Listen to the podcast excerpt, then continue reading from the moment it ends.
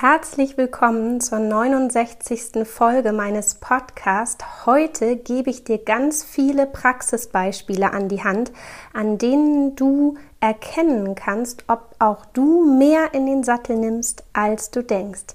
Ich wünsche dir ganz viel Spaß und spannende Erkenntnisse. Herzlich willkommen zum Sitzkunst-Podcast Reiten mit Kopf und Körper. Hast du das Gefühl, du stehst dir und deinem Reiterleben manchmal selbst im Weg? Körperlich, mental oder emotional und du sehnst dich nach mehr Verbindung, Freude und Leichtigkeit? Dann bist du in meinem Podcast genau richtig. Ich bin Julika Valentina, Expertin für Trauma, neurozentrierte Körperarbeit und Achtsamkeit – weil wir mehr mit in den Sattel nehmen, als wir denken. Ganz oft, wenn ich über meine Arbeit spreche, dann muss ich meine Arbeit erstmal ein bisschen erklären. Denn für manche Reiter ist es nicht ganz klar, was ich da wirklich tue. Dass das irgendwie eine Art von Sitzschulung ist, das ist, glaube ich, ziemlich klar. Aber es ist eben eine Art der Sitzschulung, die viel, viel tiefer geht als das, was du vielleicht aus deinem Reitunterricht kennst.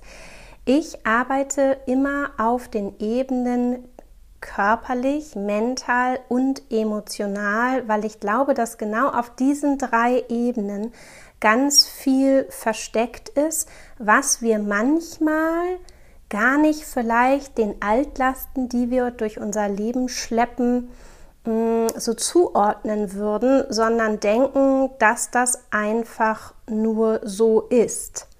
Aber ich frage dich mal ganz ehrlich, nichts ist ja eigentlich einfach so, denn mit allen Entscheidungen, die du in deinem Leben triffst, machst du ja im Prinzip aus deinem Leben das, was es heute ist. Denn du bist ja verantwortlich für deine Entscheidungen und am Ende sind auch diese Entscheidungen wieder zurückzuführen, ja, auf das Gehirn und auf unser Nervensystem.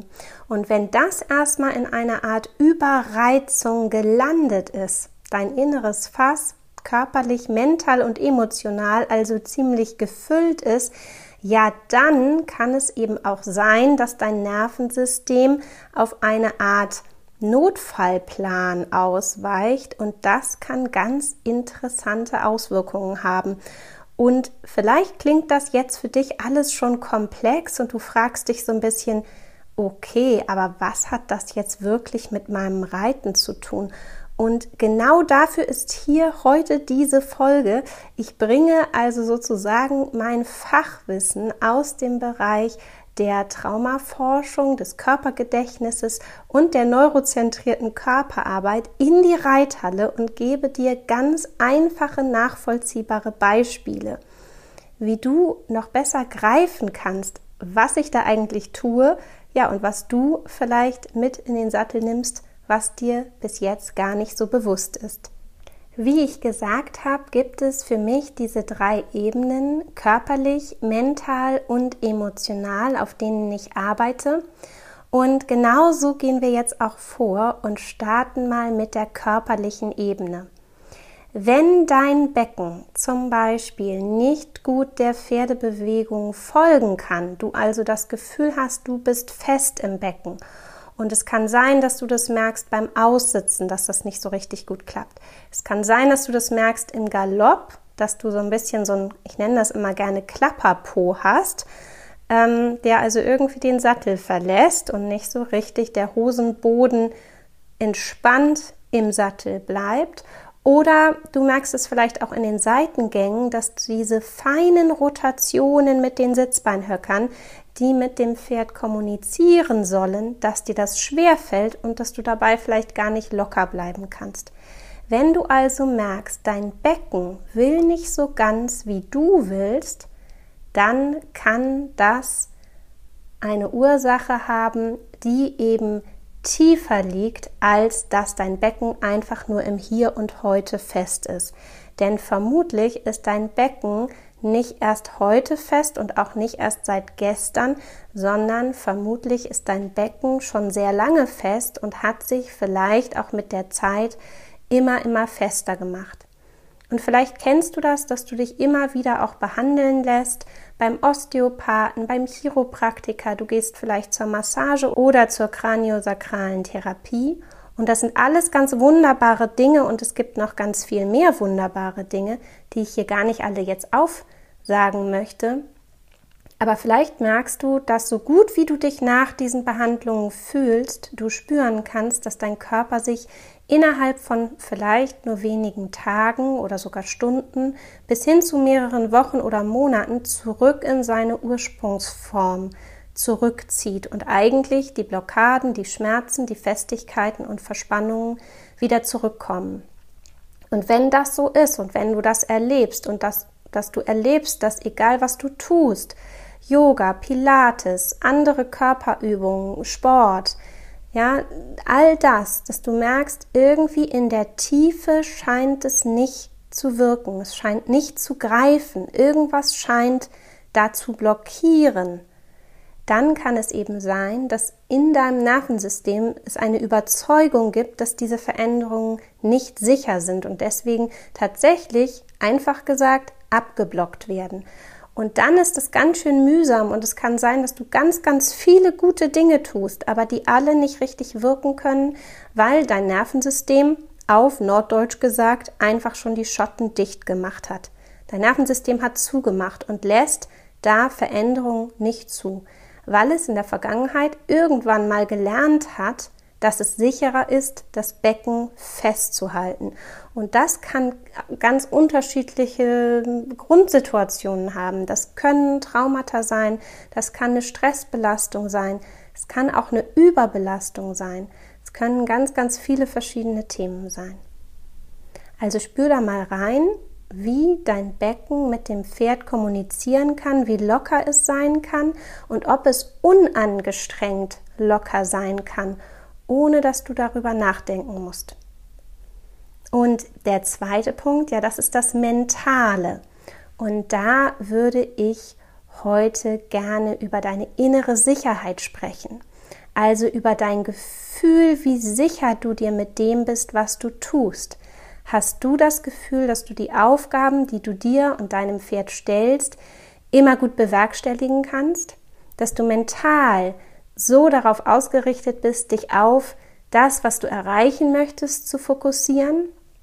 Oder hast du das Gefühl, in deinem Kopf gibt es so ganz, ganz viele Stimmen, die dir auch ganz, ganz viele andere Dinge erzählen, nämlich, nämlich vielleicht das, was du alles nicht kannst oder was alles schon mal schief gegangen ist. Und diese Stimmen ziehen dich immer wieder in ein Kopfkino und kreieren damit ganz viel Lärm in deinem Kopf der manchmal vielleicht so stark wird, dass du dich ja gar nicht mehr richtig aufs Reiten konzentrieren kannst, gar nicht mehr so richtig im Hier und Jetzt bist und ganz viel Mühe hast, diesen ja, Lärm im Kopf abzuschalten, wo du doch weißt, dass es so schön wäre, frei zu sein im Kopf und mental einfach ganz klar so in deinem Zielbild sein zu können. Kennst du das? Auch das, auch ein voller Kopf, auch Lärm im Kopf und auch ganz viele Glaubenssätze, die uns erzählen, was alles nicht gut klappt und was wir nicht können, ja, die liegen oft im Ursprung in unserer Vergangenheit und manchmal beeinflussen die uns auch gerade dann unterbewusst sehr, wenn wir es gar nicht so auf dem Plan haben. Du kannst ja mal darauf achten, wie schnell sich solche uneingeladenen Gedanken bei uns im Kopf breit machen und wie schwer es manchmal ist, sie loszuwerden. Und das liegt oft daran, dass sie in der Tiefe nicht bearbeitet sind. Und dann laden die sich immer wieder gerne selber ein, weil sie doch endlich mal gehört werden wollen. Und auch das kann dir und deinem Reiten und der Verbindung und wirklich der Freude und der Leichtigkeit ganz schön im Weg stehen. Und die dritte Ebene, ja, die dritte Ebene, das sind die Emotionen. Und vielleicht kannst du da jetzt auch erstmal gar nicht so viel mit anfangen und du denkst so, hm, Emotionen im Sattel, hm. Aber ich sag dir, wir alle nehmen Emotionen mit in den Sattel, die da manchmal auch gar nicht so hingehören.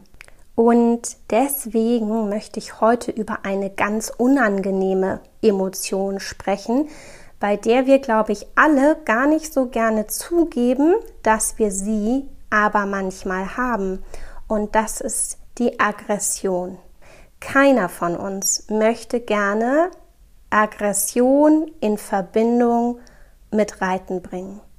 Ich glaube, das ist total klar, weil wir alle jeden Tag versuchen, unser Bestes zu geben, für die Pferde da zu sein, uns pro Pferd einzusetzen, wirklich in den feinen Dialog mit dem Pferd zu gehen.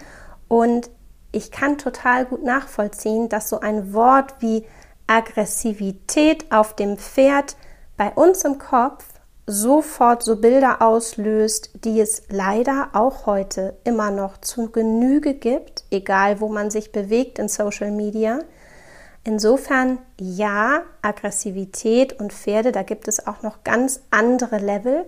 Aber heute, heute spreche ich ja diesen Podcast für dich und ich lade dich ein, mal auf die Suche zu gehen, wo auch bei dir eine Nuance, eine Aggression manchmal mit im Sattel sitzt. Denn auch ich kenne das. Ich bin ganz ehrlich mit dir. Ich kenne das. Ich sitze auf dem Pferd und ich fühle, mein Fass ist ganz schön voll. Damit hat nur das Pferd, auf dem ich sitze, in dem Moment in den seltensten Fällen was zu tun. Aber mein Fass ist voll. Ich merke, viel geht heute nicht mehr. Und wenn dann noch eine volle Reithalle dazu kommt und vielleicht auch Mitreiter, die, die mir eher schon Energie rauben, als mir Energie geben, durch die Art und Weise, wie die vielleicht sind und reiten und Dinge tun. Und vielleicht ist dann das Wetter auch noch gerade so, wie ich es nicht richtig mag und irgendwas anderes ist am Tag auch schon nicht so gut gelaufen ja, und ich merke so, irgendwie ist Annahmeschluss. Ja, heute habe ich keine große Frustrationstoleranz mehr. Dann macht genau diese fehlende Frustrationstoleranz bei mir manchmal so eine leichte, subtile Aggression. Und das merke ich manchmal, wenn ich ganz ehrlich bin mit dir, schon in der Hilfengebung, dass eine Hilfe an das Pferd eine Frage nicht mehr froh und frei gestellt wird, sondern schon mit so einem Unterton von bitte mach es, weil ich kann heute echt irgendwie nicht mehr gut aushalten, dass heute noch was nicht so gut klappt. Kennt ihr so ein Gefühl, dass ihr wie so einen Druck mit aufs Pferd nehmt, so eine, ich nenne das mal subtile Aggression, dass das heute echt bitte klappen muss? weil vielleicht schon andere Dinge nicht richtig gut geklappt haben und das Wetter schlecht ist und irgendwie ja, euch die Laus über die Leber gelaufen ist und ihr schon mit dem linken Fuß aufgestanden seid und sowieso Murphy's Law schon zugeschlagen hat. Und manchmal füllt sich so ein Fass aber ja auch unbewusst, dass es gar nicht so offensichtliche Dinge sind und wir gar nicht sagen würden, oh, heute war ein schlechter Tag oder heute ist schon einfach das Fass sehr voll, Manchmal kann das ja auch so ein schleichender Prozess über Tage sein in einer Woche. Aber spürt da mal rein. Ich bin mir ganz sicher, dass wir alle Emotionen auch mit in den Sattel nehmen. Und ja, Emotionen sind ja auch ein Teil des Zusammenseins. Wir können ja auch ganz schöne Emotionen mit dem Pferd erleben. Aber heute ging es mir einmal darum, das greifbarer zu machen, auf welchen Ebenen wir eben körperlich, mental und emotional doch Dinge mit in den Sattel nehmen, die da eigentlich nicht hingehören und die es an anderer Stelle zu bearbeiten gibt.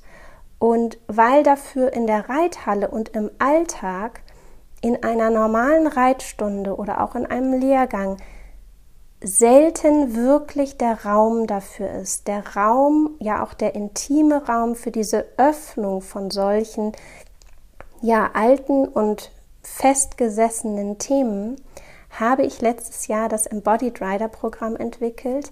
Ein Deep Dive Programm, das dich in drei Monaten durch drei Meilensteine führt und das ganz sicher dein Reiterleben für immer verändern wird. Und wenn du sagst, jetzt ist die richtige Zeit für Veränderung, ich bin jetzt mutig, ich gehe jetzt den ersten Schritt, Ich will nicht mehr diese Altlasten durch mein Reiterleben schleppen, sondern ich möchte loslassen von diesen Dingen und ich möchte als ein anderer Reiter wieder aufsteigen. Dann komm ins Programm. Die Türen sind noch bis heute Nacht geöffnet.